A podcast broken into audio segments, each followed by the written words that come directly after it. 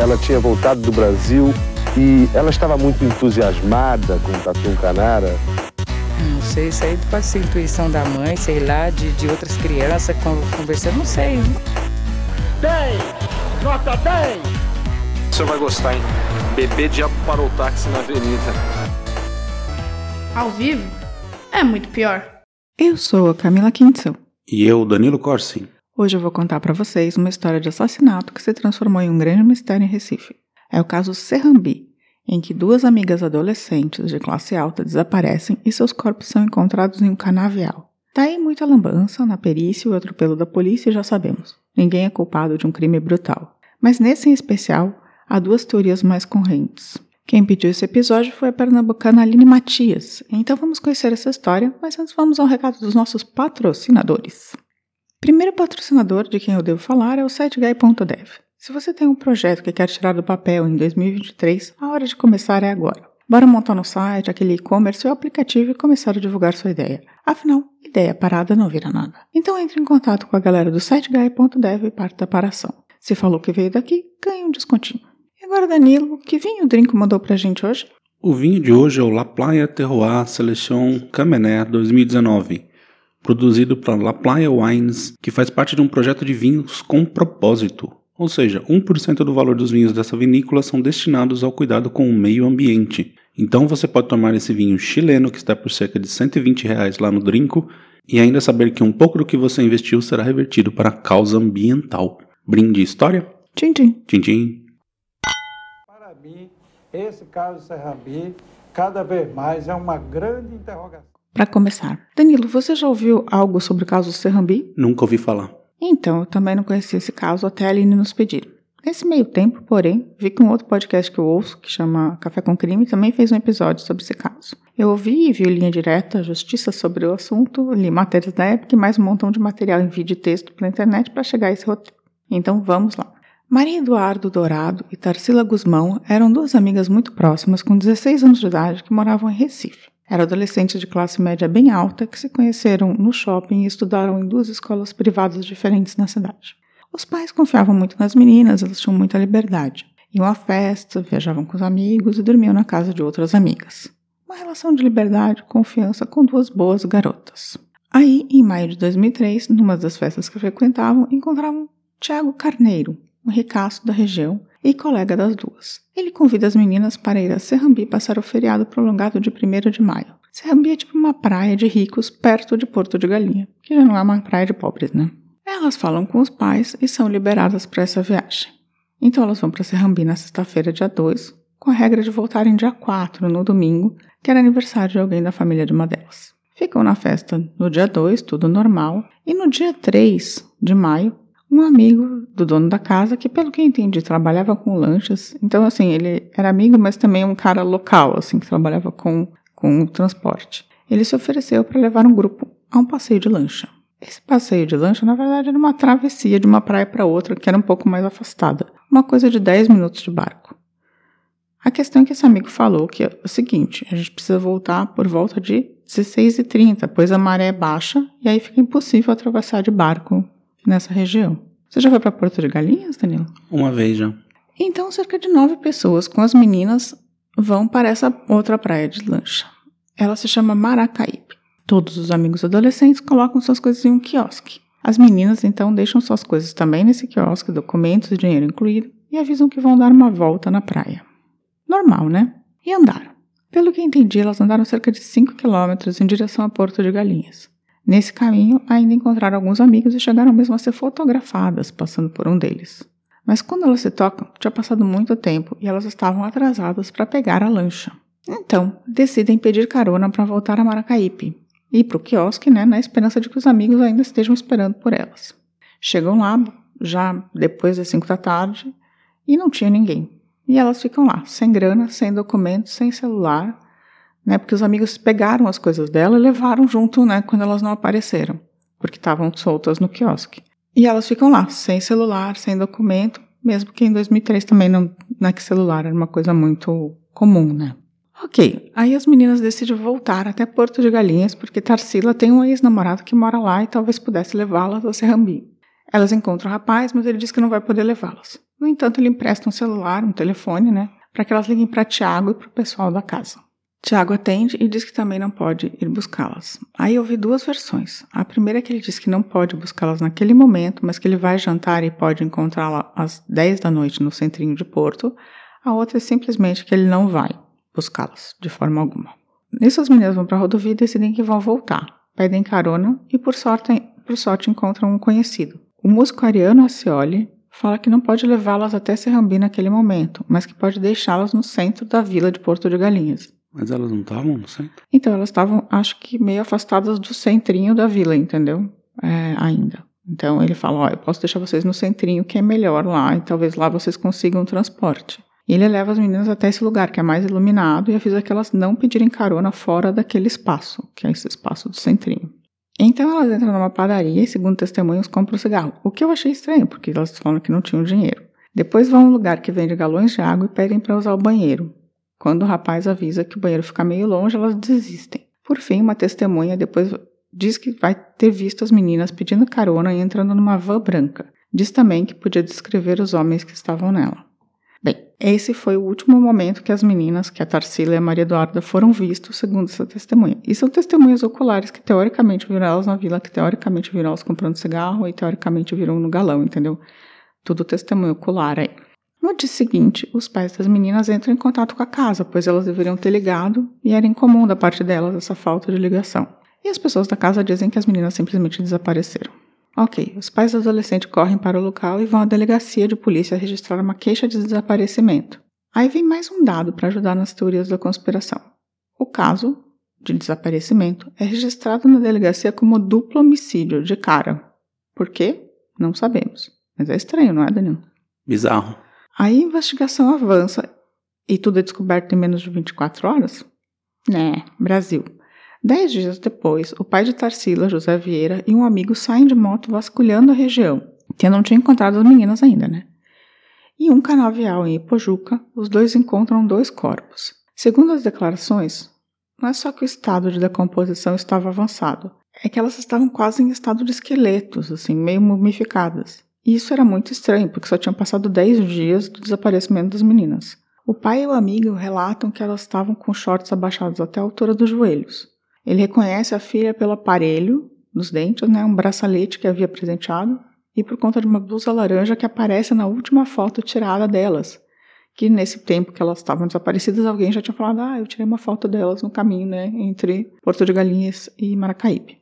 Então, eles sabiam que ela estava vestindo. Então, ele reconheceu a filha por esses três dados, né? O, o aparelho, o bracelete e o, a roupa. O problema é que dá para saber que não foi um roubo aí já, né? Porque ela estava com um bracelete meio caro até. Aí o pai chama a polícia e o circo se arma. Polícia não preserva a cena, aí gente da comunidade, repórter, policial atravanca o local, jogam bituca de cigarro, passam sobre possíveis rastros de pegada, marca de pneu, aquela beleza. Já naquele momento, a desconfiança de que algum tipo de produto químico tenha sido jogado sobre os corpos, porque os corpos estavam muito estranhos, eles não emitiam nem cheiro, eles estavam meio mumificados, sabe? Em alguns casos, eles dizem que estavam quase esqueletos. Na autópsia, descobriu-se que uma das meninas, a Maria Eduarda, levou dois tiros e a outra, a Tarsila, levou cinco tiros, sendo que um dos tiros da Tarsila foi na mão, ou seja, de defesa. Não conseguem definir se elas foram estupradas, mas segura que esse caso só piora. Bem, a investigação começa agora que é duplo homicídio mesmo, né? E com ela o inferno da vida de dois combeiros, caras que fazem transportes de pessoa de uma praia para outra, os irmãos Valfrido e Marcelo Lira da Silva. A descrição da van e das pessoas bate com eles, e eles começam a ser investigados. Aí, batendo coisas que encontram na van e nascendo no crime, eles descobrem, os policiais, os policiais descobrem 12 fios de cabelos que poderiam ser de uma delas, um pedaço de corda de nylon, um papel de bombom igual ao da cena do crime e uma gilete de mesma cor e marca, tipo um aparelho de barbear de plástico, assim, né? Você acha que isso é suficiente para acusar alguém, Danilo? No Brasil, sempre. Aí pronto, eles eram os culpados, né? Os dois afirmaram que não saíram de casa naquele dia, mas isso foi desconsiderado. Um mês depois, eles foram denunciados. Ainda avisaram que sofreram tortura dos policiais, que os levaram para o local do crime, colocaram uma arma na cabeça deles, falando: Ó, oh, você tem que confessar, senão você vai morrer no mesmo lugar que elas morreram. Mas isso também foi desconsiderado.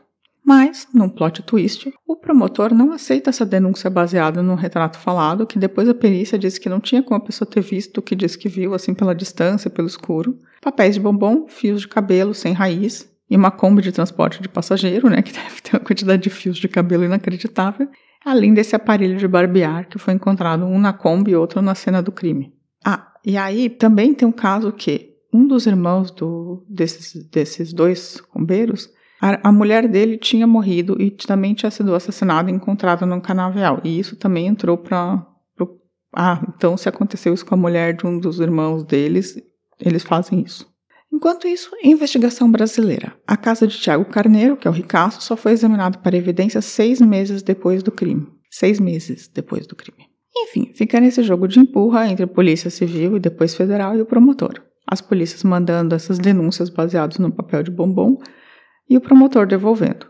Até que em março de 2004, os pais concordam e os corpos são exumados para tentar achar mais provas. Vale dizer que alguns acreditavam que foram os combeiros né, dos pais, outros não acreditavam de jeito nenhum.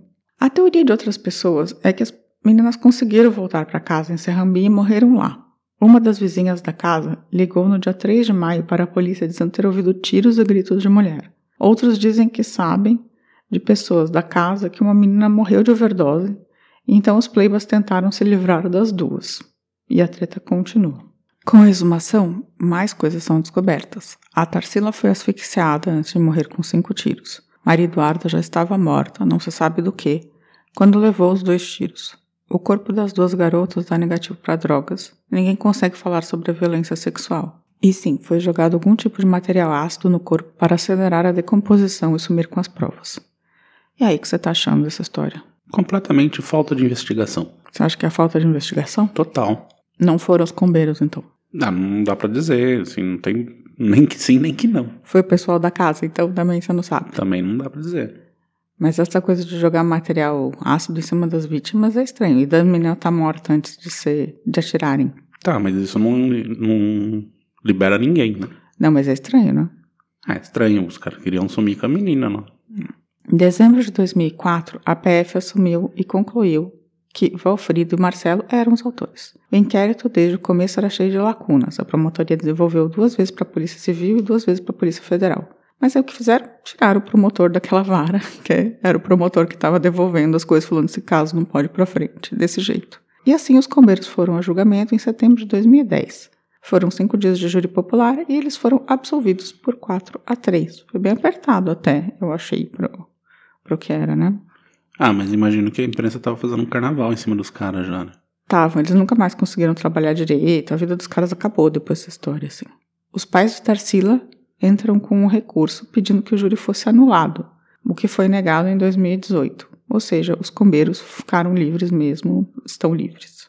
E até hoje ninguém sabe quem matou as duas meninas, se foram mesmo os combeiros, se foi um acidente seguido de acobertamento na casa do Tiago, ou se foi na verdade outra coisa, outra pessoa que pegou as meninas, matou e tentou se livrar dos corpos. E essa história virou tipo uma, um crime super popular em Recife, assim, as pessoas são meio aficionadas por esse mistério, sabe, de quem matou as meninas do caso Serrambi. O que, que você acha, Danilo? Eu acho que por tudo o que você contou é impossível dizer quem foi o autor do crime, o que aconteceu com elas de verdade mas levando em conta a morosidade da polícia, as lacunas todas, a chance é que não tenham sido os combeiros. Na verdade, eu acho que o que deixa o crime tão com essa cara de acobertamento e de teoria da conspiração são vários detalhes no meio do caminho, assim. O primeiro é por que, que colocaram duplo homicídio quando as meninas tinham acabado de desaparecer, sabe? Elas estavam desaparecidas há 12 horas. É, segundo, essa história dos dos tiros ouvidos na casa que tem uma ligação para a polícia mesmo, entendeu? Mas pode ser, ninguém nunca explicou isso. O fato da polícia ter demorado tanto tempo para ir até a casa onde as meninas estavam hospedadas é muito estranho, assim, num caso de, tipo, mesmo de desaparecimento, mas depois se a pessoa morreu ainda, não ir para casa onde as pessoas estavam hospedadas e fazer é, não perícia, faz o menor sentido. Não, demorar seis meses não faz o menor sentido, assim. E porque a família do cara era muito, muito rica e muito imponente na região. E aí, só para finalizar, uma coisa que vale a pena dizer é que tem muita gente que está resgatando esse Tiago Carneiro e juntando, falando que é o mesmo cara que é o Tiago Brenan, sabe? Do caso que está acontecendo agora. Eu não sei, ele chama Carneiro também? Então, parece que eles têm um, um sobrenome em comum, assim. E, e, mas não é a mesma pessoa. Ah, Não, tá. não é a mesma pessoa. Mas tem muita gente dizendo que, na verdade, o Thiago Brenan já tinha sido. é, porque eles são pessoas muito ricas da mesma região, chamado Thiago, e eles têm um sobrenome em comum. Então, eles juntaram os dois, falaram que ah, o cara que matou as meninas também é o cara que fugiu para Dubai agora tal, mas pelo que eu li e tudo que eu vi, não, é- não são a mesma pessoa, tá? Ah, tá bom. Então tá. Mais algum comentário? Não, só que esse é o tipo de crime, assim, que acontece muito no Brasil, né? Acho que nem tanto, né? Porque meninas ricas, super ricas, é, numa casa de praia também rica. É, mas você tá pensando só no dinheiro, na verdade, assim, isso acontece com meninas no Brasil inteiro. né? Assim, meninas, meninas dessa idade desaparecerem e não serem investigados, sim, mas é, é que esse caso chamou atenção porque é por conta do status Ah, social das só porque meninas. eram não- riquinhas, né? É, não é por nada diferente disso, assim. Como é comum, assim, no Brasil, nos Estados Unidos, assim, quando você vai ver a diferença entre, ah, meninas negras que desaparecem e a menina branquinha, filha de pais empresários, é outra coisa, outro tratamento que a imprensa dá, todo mundo dá, isso a gente sabe, né? É horrível, horrível, completamente absurdo, mas é o que acontece, assim. Uma história, mas virou uma história meio, uma lenda lá em Recife, assim, sabe? Tipo, uma coisa, aquela história que todo mundo comenta, sabe? Sim, é porque ela tem muita lacuna, né? É, e dizem até que rola uma coisa do tipo, quando querem falar alguma coisa, tipo, virou um jeito de falar, assim, que tipo, ah, quando você acha que uma coisa está sendo muito injusta, falar, ah, lá vai acusar os combeiros, sabe? Tipo, uma coisa dessas, assim, é, pega um, um combeiro, assim, virou meio bode expiatório, sinônimo de bode expiatório. Porque efetivamente não tinha nada contra os caras, mesmo, assim. Sim, pareceu bem fabricado o negócio. É, então. É, bem, mais algum comentário? Então, segue o barco. Pausa e vamos para os recadinhos. Terminou agora há pouco aqui no Fórum de Pojuca um dos julgamentos mais longos da história criminal de Pernambuco. Os irmãos Marcelo e Valfrido Lira, acusados de assassinar as adolescentes Tarsila Guzmão e Maria Eduarda Dourado, foram absolvidos da acusação. Recadinhos. Se alguém quiser começar um transporte de Kombi entre Praia do Recife, quiser contar pra gente, como faz? Primeiro ele tem que comprar a Kombi. Aí depois pode mandar um e-mail pra gente no contato arroba muitopior.com.br pra dizer que comprou a Kombi. Ou pode entrar nas nossas redes sociais, o Instagram, Facebook, o Twitter e também deixar um recado lá no, no nosso YouTube. E claro, nosso site, muitopior.com.br. Pode até mandar áudio lá. E agora os recadinhos. Bem, é, depois que eu reclamei no último episódio que as pessoas estavam mandando pouco recadinho, acho que foi no último ou no penúltimo, não sei, todo mundo resolveu que vai mandar, mandou um monte de recadinho, então tá cheio, coiado de recadinho. Eu tô achando ótimo, gente, continue. A Michelle Souza Magalhães falou que se o comando, é, o PCC falir, eles podem dar mentoria de como crescer seu negócio no Brasil, vão ganhar muita grana. Muito melhor que muito coach aí, hein? É. E ela falou que veio aqui interagir só por conta dos meus protestos. Justo. A Andrea Cubas falou que nem tinha começado o vídeo do PCC e já estava rindo com a associação do tema e com o número do episódio. Olha só, pegaram. E ela ama o humor refinado e oculto de vocês. Eu imagino que seja culto, não oculto, mas... Oculto, a gente não tem humor, tá escondido. É, e a Michelle falou a mesma coisa, que todo mundo pensou que o episódio é 171, gente. É por isso que elas estão rindo. Já a Mônica Silveira falou que conheceu o canal há pouco tempo e desde então ela tá maratonando apaixonadamente. Vocês são muito bons mesmos, parabéns. Realmente um trabalho de qualidade. Fiquem com Deus e muito obrigada. Agradecemos. Muito obrigada.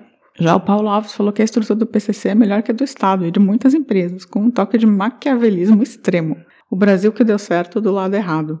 Sobre os ataques em São Paulo, ele tem a memória lúcida, pois era estudante do ensino médio e sua escola dispensou todos os alunos, as ruas ficaram desertas. De fato, o PCC é uma coisa extremamente competente, assim, apesar do, de estar do lado errado mesmo. E esse ataque de 2006 ficou na memória de muita gente ainda. É, ficou. Eu quero dizer que eu, o Paulo Alves ele tem uma foto de perfil que acho que é o Nelson Rodrigues, se não me engano, assim. E aí toda vez eu acho que ele é um senhor falando com a gente, mas ele não é, ele é mais novo que a gente, só que eu tenho a dizer, tá? Toda vez eu olho, eu leio um comentário seu e eu acho que é tipo um senhorzinho falando com a gente, Paulo. Bem, o Renato Alves ele comentou em três episódios lá no Facebook. O primeiro foi o do, o do Massacre do Carandiru. Ele falou que depois desse massacre, a política de encarceramento em massa escalou enormemente, misturando presos por crimes banais com crimes hediondos. O PCC nasceu desse episódio e as autoridades continuam insistindo no erro. Pois é, contamos. No Bispo do Rosário, ele falou mais um fascinante personagem desconhecido pelos brasileiros. Ótimo episódio, estão de parabéns. Obrigados. E no do PCC, o Renato Alves comentou: Vocês viram a conversa do Brochonaro com Marcola? Diz que queria ser ditador, mas falou fininho.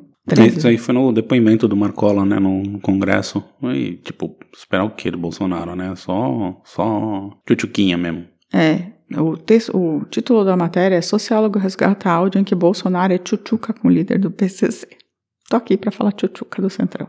Aí, fora isso, teve, tivemos interações da André, Futura Diva Ricardo Cravo e Roberto José, também da Calu Aguiar, Tânia Melo Franco e Dani Benetti. Aliás, a Dani comentou até no episódio do PCC. Dani é a pessoa que tem o meu outro, o outro podcast comigo, o Eu e Deuses.